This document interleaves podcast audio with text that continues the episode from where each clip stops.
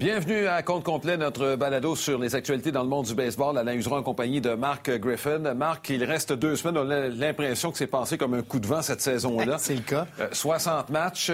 Euh, on va regarder un peu comment ça se passe dans les deux ligues. En, début de, de balado, dans l'américaine et la nationale, il reste encore des courses dans la nationale. Dans l'américaine, c'est probablement plus une question de positionnement. Coup dur pour les Aces avec la perte de Matt Chapman. C'est peut-être un fait saillant de la dernière semaine dans l'américaine.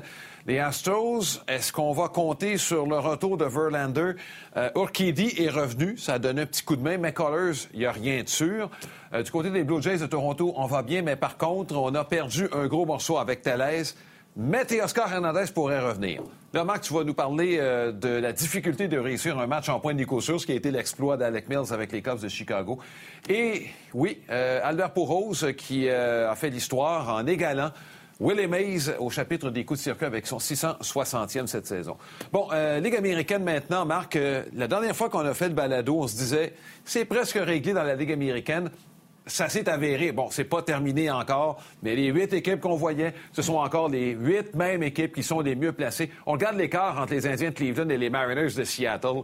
Euh, quatre matchs et demi à reprendre, là. Avec deux semaines à jouer. Euh, et Seattle commence contre les Aces d'Oakland en début de semaine. Oui, écoute, c'est, c'est, ça sera pas facile parce qu'il va falloir. Là, les, les Indiens ont connu une très mauvaise semaine. Euh, d'ailleurs, ça, ça a peut-être resserré un peu, si vous voulez, ce, ce, ce classement. Mais effectivement, tu l'as mentionné tout à l'heure, j'ai pas mal l'impression que ce qui va changer, c'est le rang. En fait, c'est le rang des joueurs, ben, des équipes impliquées actuellement. Euh, alors, parce que ce qui est bien important, c'est que même si parmi les équipes repêchées, on a une meilleure fiche que, par exemple, une des équipes qui termine au deuxième rang, euh, l'équipe qui termine au deuxième rang va être devant au classement final. Alors ça, ça peut jouer des tours. Donc la première position va jouer contre la huitième position, mais la huitième position pourrait avoir aussi euh, donc un, disons une fiche supérieure. Donc ça reste à voir. C'est très serré entre les Yankees et les Blue Jays, évidemment, dans la division S. Et même à ça, les Blue Jays qui se rapprochent aussi des Rays de Tampa. Donc ça peut devenir euh, fort intéressant d'ici la fin de la saison, évidemment, dans la Ligue américaine. Bon, Matt Chapman, c'est une très lourde perte. C'était pas la saison de Matt Chapman qu'on a vu au cours des dernières saisons. Il avait quand même une dizaine de coups de circuit. Pas très grosse moyenne au bâton. Les Aces gagnent. Euh, on a mis sous contrat Jake Lamb, l'ancien des Diamondbacks de l'Arizona qui venait tout juste d'être libéré. C'était écrit dans le ciel, Marc, que Lamb était pour se retrouver avec les Aces. Euh, blessure à une hanche, euh, on dit peu probable qu'il revienne cette saison. Je pense qu'on peut mettre une croix dessus. Je peux pas remplacer Matt Chapman. Ben, écoute, on plaçait, en fait, la plupart plaçaient les A's au premier rang ou certainement en série en raison des deux Matt. Matt Olson, Matt mhm. Chapman. Là, t'en perds un des deux. Euh, donc, est-ce que c'est encore l'histoire qui se répète? C'est-à-dire que les A's ont une assez bonne équipe pour se rendre en série, mais une fois que tu es en série, est-ce que tu auras suffisamment euh, les, bons soldats en place pour... Ça reste à voir. Moi, moi s'il y a une équipe qui est capable de s'ajuster, Alain, à une blessure, il y en a, il y en a quelques-unes, mais les mhm. A's sont certes cette équipe-là. Est-ce que Lamb qui n'allait vraiment pas bien, mais qui a connu évidemment euh, de, bonnes séquences par le passé. Est-ce qu'il peut donner un coup de main euh, en l'absence de Chapman? Peut-être, possiblement. Mais c'est vrai que ça enlève un énorme morceau à cette équipe-là. Euh, ça reste une équipe, encore une fois, je la compare beaucoup aux Rays de Tampa. C'est une équipe qui est capable de trouver des solutions à l'intérieur même de l'organisation. Mais c'est un gros coup dur. C'est, euh, je ne le cacherai pas. Et même s'il n'avait pas la saison souhaitée, là, comme bien des joueurs vedettes, je pense à Bellinger, entre autres, ou euh, même des gars comme Christian Yelich. Ça reste que son gant. On, on parle beaucoup de l'attaque, hein, frappe pas autant, mais le, terrain qu'il couvre, euh, les jeux qu'il va chercher, les, retraits additionnels qu'il va chercher par son excellent jeu en défense, ça, ça va être difficile à remplacer. Oui, c'est le meilleur. En fait, moi, je pense qu'avec la perte de Chapman, le succès des Aces en série va passer par les deux vétérans partants qui n'ont pas une bonne saison, Frankie Montas et Sean Mania. Peut-être Mike Fires avec euh, quoi que j'ai l'impression que si on commençait un 2-3, Marc, le troisième match, c'est Luzardo qui le commencerait et pas Mike Fires. Possiblement. L'important, c'est de se rendre en série en ce moment. une fois qu'il est en série, bien évidemment, des séries de 2 3 pour euh, la première ronde, écoute, tout peut arriver. C'est sûr que si euh, tu as la prestation, deux bonnes prestations, tes deux premiers partants, ben là, tu te donnes les meilleures chances possibles. Euh, ça reste que les A's, c'est, donc c'est une lourde perte pour dans le cas de Chapman, mais ils se sont quand même donné une bonne avance au classement, ce qui pourrait les aider évidemment en fin de saison. Bon, une avance sur les Astros de Houston. là, les Astros jouent pour 500 à peine. On devrait se rendre en série. C'est peu probable que les Mariners puissent les rejoindre. Les Angels et les Rangers, je pense qu'on peut déjà les éliminer. Euh, là, Verlander pourrait revenir. Combien de tirs pourra-t-il effectuer si jamais il lance en série? Il ne se rendra pas à s'en lancer. Non. Il doit recommencer, lui, le processus de réhabiliter son bras. Ben, absolument. Et euh, avant même qu'il lance dans un match, vous comprendrez qu'il aura euh, fait quelques séances euh, d'entraînement. il aura vu des frappeurs. Possiblement que lorsqu'il va recommencer, on parle d'un 70-75 lancés.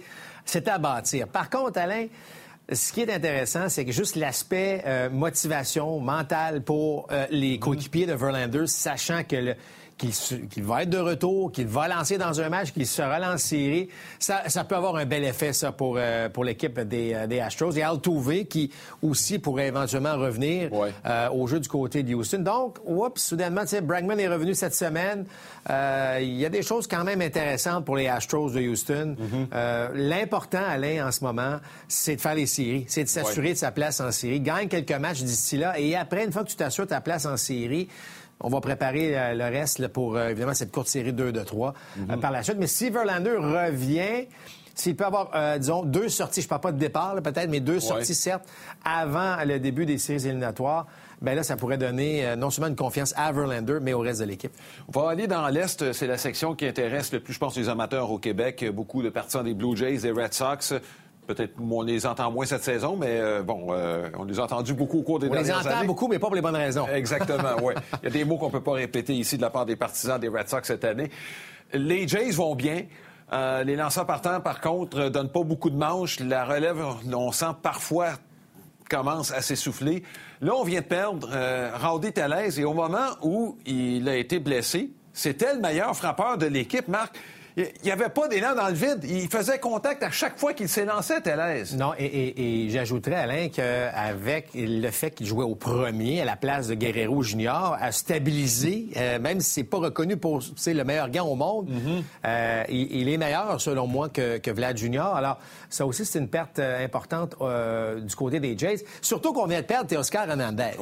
Et là, d'autres devaient prendre un petit peu et d'en faire un peu plus. Et, et Thérèse est en train de le faire, le faisait d'ailleurs. Mais ce que j'aime des Jays présentement, c'est que peu importe qui est là, qui joue, euh, on a vu, on pensait que la perte de Beau Bichette à un certain moment donné allait vraiment faire mal aux Blue Jays. Ben, d'autres se sont mis à faire. Bijo a vraiment euh, pris le dessus lorsque Bichette est, parti. Gretschuk a connu de bonnes séquences. Alors même lorsque Teoscar... Gouriel a très, bien, a très bien fait. Donc c'est vraiment une histoire d'équipe. Euh, de bonnes nouvelles du côté des Blue Jays, c'est que Teoscar Hernandez euh, a pris part à un exercice au bâton. Donc, c'est peut-être pas aussi grave ou, ou ce sera peut-être pas aussi long qu'anticipé dans son cas. Euh, chose certaine, Alain, je regardais que, bon, si, lorsque, bon, on sait pas quand, mais lorsque Tellez va revenir, lorsque Hernandez va revenir, lorsque tous les mm-hmm. pions des Jays vont, vont être en santé, on va avoir un bon, euh, ce qu'on appelle les neuf partants, les neuf euh, joueurs de mhm. position, incluant le frappeur de choix. Euh, c'est pas du tout une mauvaise équipe, celle des Blue Jays de Toronto. Euh, je suis pas sûr que ça me tenterait de voir la confiance de cette équipe-là. Je suis pas sûr que ça me tenterait d'affronter les Jays en première ronde d'une série présentant, même si les lanceurs partants ne sont pas dominants. On t'en donne juste assez. J'ai beaucoup aimé ce que Robbie Ray a fait jusqu'ici à son oh, dernier départ. Très oh, impressionnant on disait à un moment donné, Ray connaissait pas une bonne saison, mais un changement d'air, peut-être mécaniquement, euh, mhm. euh, un petit changement, un petit ajustement ici. Ben, il a gagné 2000 à l'heure sur sa balle rapide. Mais Alain, il, accordait un but sur balle par, manche lancée avec les, euh, les Diamondbacks. C'est pas du tout le cas avec les Blue Jays de Toronto.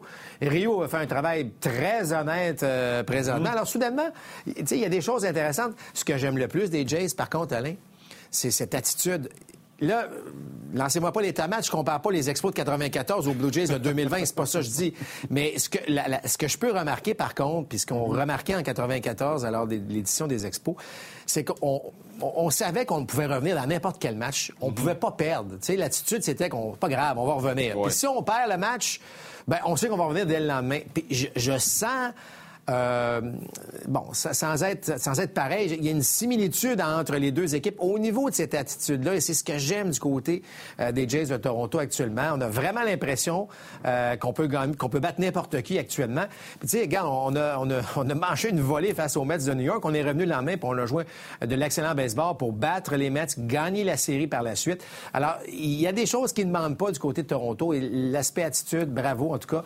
Je ne sais pas si Montoyo a vraiment une responsabilité responsabilité derrière tout ça, mais mhm. certes, euh, il y a de bonnes choses qui se passent là à Toronto. Bon, dans la centrale, je pense que c'est réglé. Les trois premières équipes vont faire les séries. Il s'agit de savoir dans quel ordre les deux premiers. Cleveland, comme tu le mentionnais, s'est éloigné un peu.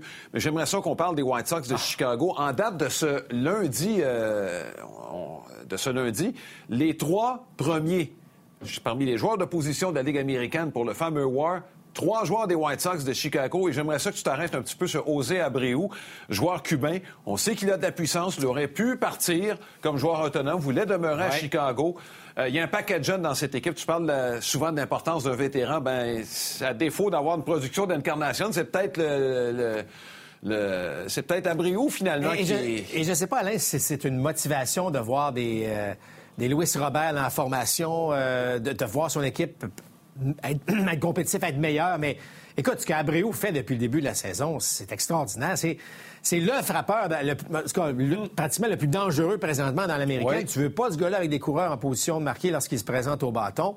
Euh, frappe la longue balle, évite quand même les retraits sur des prises si on se fie aux dernières saisons. Euh, très, très impressionné. Puis écoute, son rendement déteint sur tout le monde.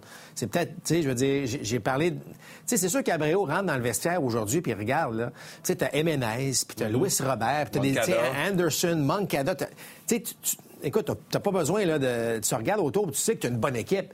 Puis là, as, évidemment, tu as, de l'appui au monticule euh, maintenant. Moi, regardez, j'adore ce que je vois des, des White Sox. Mm-hmm. On le savait, Alain, on, l'avait mentionné en début de saison. Et là, je parle même avant, euh, avant la, COVID-19. Je parle mm-hmm. du mois de mars, là, avant que tout ça arrive. On savait que les White Sox pouvaient causer une surprise cette année. C'était juste à savoir, est-ce qu'on va pouvoir tout mettre ça ensemble dès cette année? On savait que ça s'en venait. Mm-hmm. Et je pense qu'Abreu a décidé de dire non, ça va être cette année que ça va se passer. Euh, et avec ce rendement-là, je parlais tantôt qu'on tu veux pas affronter les Jays en série pas certain que ça va te tenter d'affronter les White Sox non. plus en série avec Giolito, euh, Dallas Keuchel, entre autres. Il y a des choses intéressantes de ce côté-là. Bon, euh, dans la nationale, euh, il y a quatre équipes qui se démarquent, Marc, et pour qui, je pense, c'est pas mal réglé. Les Braves d'Atlanta, les Cubs, et dans l'Ouest, les Padres de San Diego et les Dodgers. Par la suite, là, Marc, là, ça se resserre. Et euh, est-ce qu'on est témoin du plan de Derek Jeter, ce fameux plan secret dont on attendait le résultat? Les Marlins, je pense, Marc, ont les lanceurs qu'il faut pour être capable de se faufiler parmi les huit meilleures équipes de la Ligue nationale. Mais écoute, Alain, si tu. Lorsque tu entres en séries, en séries éliminatoires, souvent tu regardes le personnel de lanceurs partant. Mm-hmm. Et honnêtement, là, parmi. Je parle juste des partants. Je parle pas de la relève, je parle pas de l'attaque, je parle uniquement des lanceurs partants, ben là, euh, force est d'admettre dans le national qu'on est obligé de mettre les Marlins dans le top 4-5 là, des mm-hmm. équipes qui vont entrer en série au niveau des lanceurs partants, ce qui n'est pas rien. Ouais. Euh, et, étant donné qu'on les on les voyait pas encore là, cette année, mm-hmm. ben, c'est une surprise. Ils agacent bien du monde. Euh, ils font, font, mal paraître certaines équipes, dont les Phillies qui allaient très bien. Puis soudainement, on affronte les Marlins, puis mm-hmm. on paraît moins bien. Euh, il y a quelques joueurs là-dedans, Alain, qui euh, faudrait les connaître davantage, faudrait apprendre à les connaître davantage parce qu'ils sont fort impressionnants. Dont Sixto Sanchez, peut-être, qui est... Euh, écoute, il y a quelques très bons lanceurs recrues. Euh, j'ai beaucoup aimé Davy Garcia. Ian Anderson avec les Braves d'Atlanta qui a été récemment rappelé mais Sixto Sanchez a peut-être une coche par-dessus euh, à peu près tous les lanceurs qu'on a vus jusqu'ici. Tout à fait d'accord. Écoute, ce gars-là a été dominant comme pas un euh, au cours des, derniers, je dirais, quatre derniers départs. Regardez, en fait, les cinq derniers départs, c'est moins de points mérités. Alors, il est à peu près intouchable. Regardez la moyenne de coureurs par manche, euh, le ratio but sur balle retrait sur des prises. Euh, c'est ce type.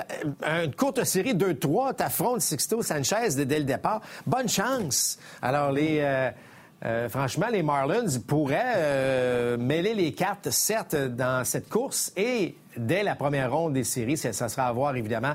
Mais un gars qui lance des balles de feu de la sorte, Alain, avec une bonne, bonne, euh, un bon contrôle de ses tirs, euh, c'est assez spécial. Ouais, tu veux pas finir premier ou deuxième, dans le fond, s'ils finissent 7 ou 8, les Marlins, là. Ou s'il faut que ça puisse paraître. on va se le dire, Alain, il n'y a pas un grand avantage de finir premier cette année parce que, euh, évidemment, la, série... De... Là, tu vas me dire, c'est mieux qu'un match éliminatoire, mm-hmm. une série 2-3, mais... Tu sais, si t'affrontes un gars comme Sanchez, exemple, que les Marlins terminent au huitième rang, ouais. je veux dire, attends-toi pas à marquer six points dans le match. Là. Ben ouais.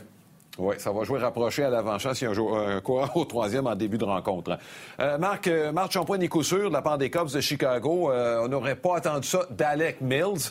Euh, qui est devenu lanceur partant par obligation. Il y a eu des blessés cette saison chez les Cubs de Chicago. Lester n'a pas bien lancé. Hendricks a bien commencé. Ça s'est compliqué par la suite. Euh, Chatwood a bien commencé et ses problèmes de contrôle sont revenus. Il est sur la liste des joueurs blessés. Et là, on ouvre la porte à un gars comme Alec Mills.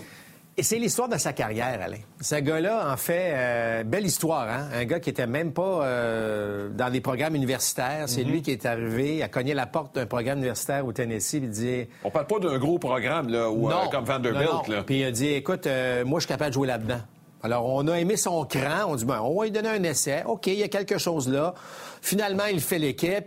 On le repêche en, 22e ronde parce que c'est un droitier qui lance 90 000 à l'heure, comme euh, il y a des centaines de milliers de lanceurs de la sorte dans le baseball.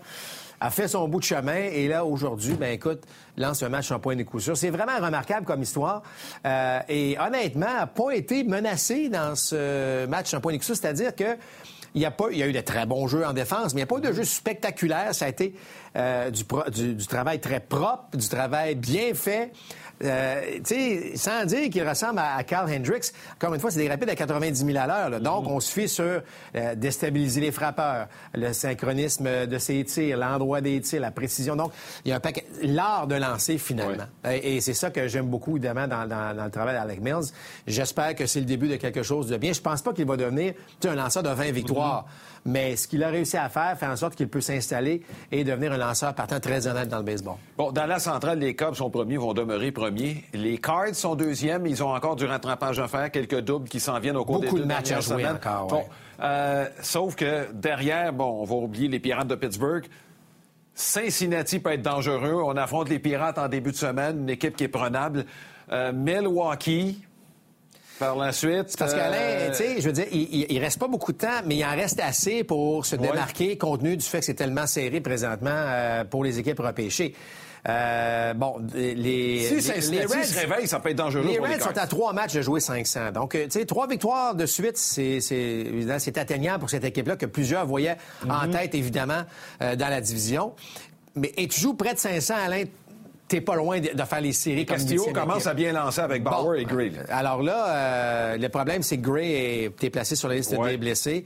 Ça, c'est un coup dur. Mais ça reste que les Reds ont une attaque L'attaque devrait aussi donner, évidemment, quelque chose d'un petit peu plus solide, d'un peu plus constant pour que les Reds puissent donc rattraper le temps perdu, se rendre à 500. Et là, par la suite, c'est vrai de mentionner qu'ils ont un calendrier qui pourrait les avantager, surtout en début de semaine. il faut qu'ils en profitent parce que c'est une autre équipe. Si Gray bon, revient avec Bauer, tu as nommé évidemment les lanceurs mhm. partants, euh, c'est une genre d'autre, une autre équipe que tu veux pas affronter dans une série 2 euh, de 3 où tu pourrais te faire surprendre. Alors, euh, lorsqu'une équipe joue en deçà des mais qui termine très fort, euh, c'est pas certain que terminer au 7 ou 8e rang et, le c'est justifié si on, compte tenu évidemment du talent qu'on retrouve dans l'équipe. Deux équipes qui vont faire les séries, c'est peut-être deux des équipes les plus spectaculaires de la nationale. San Diego Dodgers. Gros, est-ce qu'il faut mettre de l'importance sur cette série-là en début de semaine, Marc euh, Padres Dodgers? Moi, je pense que oui, Alain, parce que lorsqu'on a eu les transactions, toutes les transactions, mm-hmm. la date limite,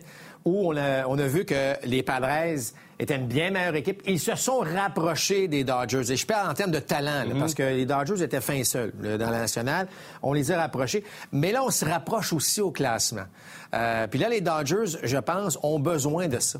Mhm. Ont besoin de regarder en arrière et dire, OK, un instant, là, on peut pas... Parce que, tu sais, quand tu as 5, 6 matchs d'avance en tête de la division, tu regardes ta formation, tu dis, écoute, on n'en perdra pas 6 de suite, nous autres, là. Mais là, le côté euh, derrière, les Padres, euh, je vais dire une chose, le côté gauche de l'avant-champ avec Machado et Tatis, euh, façon dont Myers s'est pris en main cette année. Mm-hmm. Écoute, il y a un travail remarquable qui a été fait. Encore une fois, au niveau attitude, je reviens un peu avec ce que les Jays ont fait, mais les Padres aussi semblent apprendre à gagner et non apprendre à perdre. ben moi, je pense qu'il faut donner une importance à cette série en début de semaine.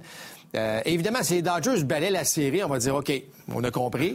mais je suis pas certain que ça, sera le cas et j'ai hâte de voir comment euh, les, joueurs des, Padres vont, se comporter devant, mhm. devant les Dodgers dans cette série-là. Ça pourrait être le prélude de voir quel genre d'équipe les Padres vont présenter en série. Bon, est-ce que San Francisco va être capable de continuer à jouer de cette façon-là? Euh, ils y sont présentement. Pas par la porte dans l'arrière, on joue pour 500. 8 équipes sur 15, tu vas avoir une équipe qui va jouer pour à peu près 500. Il y a Colorado qui est pas loin. Euh, écoute, c'est deux boîtes à surprise à mes yeux. Je pense que Colorado a plus de talent. Tu regardes l'alignement des deux équipes, je pense que Colorado a de meilleurs outils pour se rendre loin. Mais San Francisco joue bien et on carbure sur trois gars, c'est-à-dire Belt, Yastrzemski et Solano. Mais tu sais, on n'a pas une mauvaise équipe du côté. Je parle en termes de de nom, du côté des Giants. Tu as parlé de, Brandon Bell qui, connaît une très, très bonne saison. Mais Longoria et Bell n'étaient pas là quand la saison a commencé. Mais Longoria connaît une saison correcte aussi. C'est un, un, joueur qui peut vous donner un certain rendement.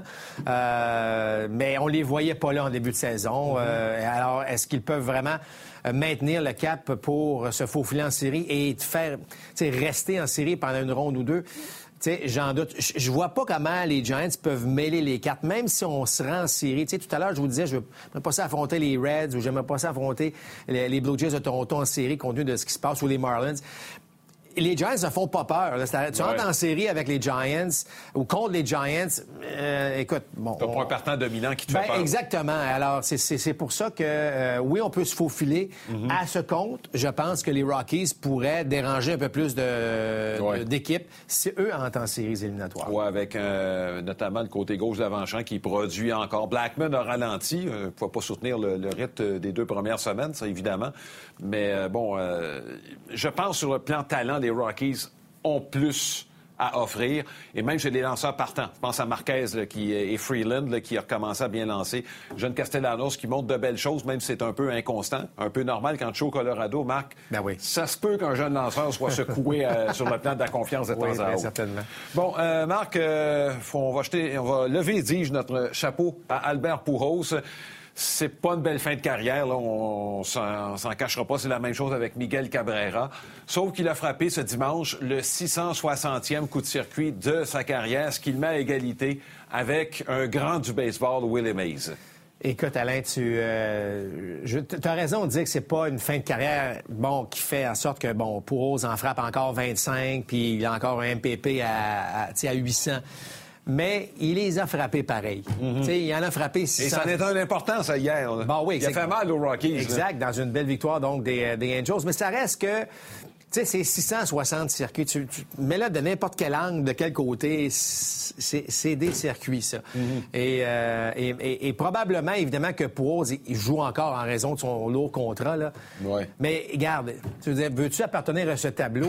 Euh, c'est tout à fait phénoménal. Alors, bravo Albert Pujols. Il s'en va directement à Cooperstown. On aura beau, pas être un grand partisan parce que c'est un, c'est un joueur unidimensionnel. Il faut pas oublier les dix premières années de sa carrière à Saint-Louis c'est ça qui est dommage dans cette euh, fin de carrière.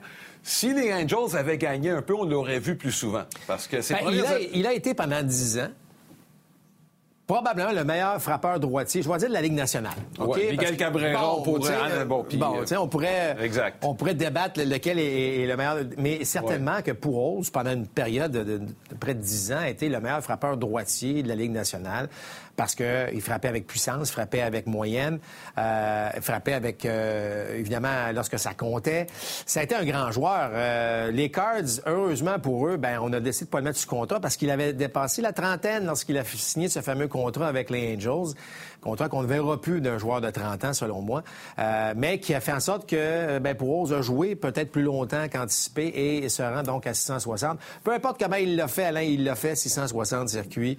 Euh, bravo. Et il l'a fait dans des stades, pas nécessairement qui oh. favorisaient les frappeurs. C'est d'autant plus intéressant. Vous allez dire Barry Bonds également lorsqu'il jouait à San Francisco, mais bon, ça reste que pour ne l'a pas fait, par exemple, dans des endroits où le balle voyage un petit peu plus. Ben oui, les Mays aussi, dans le Candlestick Park, tu as eu l'occasion de visiter, Marc? Euh? Ben écoute, tu visitais. Ben oui, ben oui, je suis allé au Candlestick Park. Euh, où, Willie euh, Mays a joué une bonne partie de sa carrière là-bas. Mais moi, tout ce que je me rappelle, ben, pas tout ce que je me rappelle, mais ce que je me rappelle du Candlestick Park, c'est qu'il vantait tout le temps. Puis des fois, le vent était plus froid que chaud. La Californie, donc... Euh, non, non, ça n'avait rien à voir avec la Californie lorsqu'on allait... Écoute, tu peux aller à San Francisco en fin du mois de juillet, puis ça te prenait pratiquement une tuque pour aller au Candlestick Park. C'était directement à la baie là, de, San Francisco où, le vent... Je sais pas qui, quel ingénieur avait pensé d'installer un stade là. C'était magnifique comme endroit au niveau de la vue et tout ça, malgré que le stade était... pas, pas, de stationnement, Pas, grand-chose. Mais c'est le vent qui était épouvantable. Mais bon, on, a corrigé la chose et là, on a un des plus beaux stades du baseball avec... Euh, Bien situé en plus. Oui, exactement. Très confortable. Ben écoute, euh, Marc, deux semaines encore à venir. Euh, donc, la lutte, on va regarder ce qui se passe dans la ben, Ligue nationale. C'est fun quand même parce que je, reviens rapidement. Les... Bon, il y a un nouveau format de série. Tout est différent en 2020, mais je trouve que le format est intéressant parce que ça va changer bien des choses en fin de saison. Je pense, qu'on va se rendre, Alain, à, la, dernière journée du calendrier pour détermner, mm-hmm. certes, le classement, peut-être pas les équipes qui vont entrer en série, mais ça sera surveillé surtout dans la Ligue nationale, où là, ça pourrait jouer lors du dernier match de la saison. S'il y a une équipe en Seattle, Baltimore, là, je vais loin, là, euh, ou Détroit. Seattle. Seattle, qui ont commencé à croire qu'ils pouvaient gagner, puis ils sont mis à gagner. Écoute, euh, il y, a un bon petit joueur là-bas, euh, nommé Lewis. Puis euh, je vais dire une chose, lui est en train de traîner du, du monde de son côté, puis ça c'est le mm-hmm. bon côté de la chose du côté des donc des Mariners de Seattle. moi, moi, ça serait, j'aurais pas dit ça il y a deux mois là. mais de ce que j'ai vu en ce moment, je trouve que les Mariners présentement pourraient être l'équipe qui va causer cette petite surprise. Oui, tu sais, on parlait de l'importance de la profondeur hein, quand ça a commencé, puis je pense qu'on train de le constater avec notamment les Orioles de Baltimore. Euh, Santander est tombé au condat. Ça, ça a été la pire chose. Euh, un peu, je ne souhaite pas ce qui arrive aux A's avec la perte de Chapman. Je pense que les A's ont plus de profondeur. Mais c'est le genre d'impact euh, qu'il avait avec les Orioles de Baltimore. Oui, oui, et les Orioles n'avaient pas la profondeur pour le remplacer, à moins que Chris Davis ne se réveille, mais là, il vient d'être replacé sur la liste des c'est peine perdue. Je pense qu'on vient de signer en disant, OK, on va, on va dépenser, mais on va l'oublier, celui-là. oui, bon. Merci beaucoup, Marc. Euh, nous, on se donne rendez-vous ce mercredi, alors euh, qu'on vous présente le match opposant les Indiens de Cleveland aux Cubs de Chicago. Match présenté à compter de 20h en direct du Wrigley Field à RDS. J'espère que ce balado vous a plu. On vous souhaite de passer une excellente semaine. À bientôt.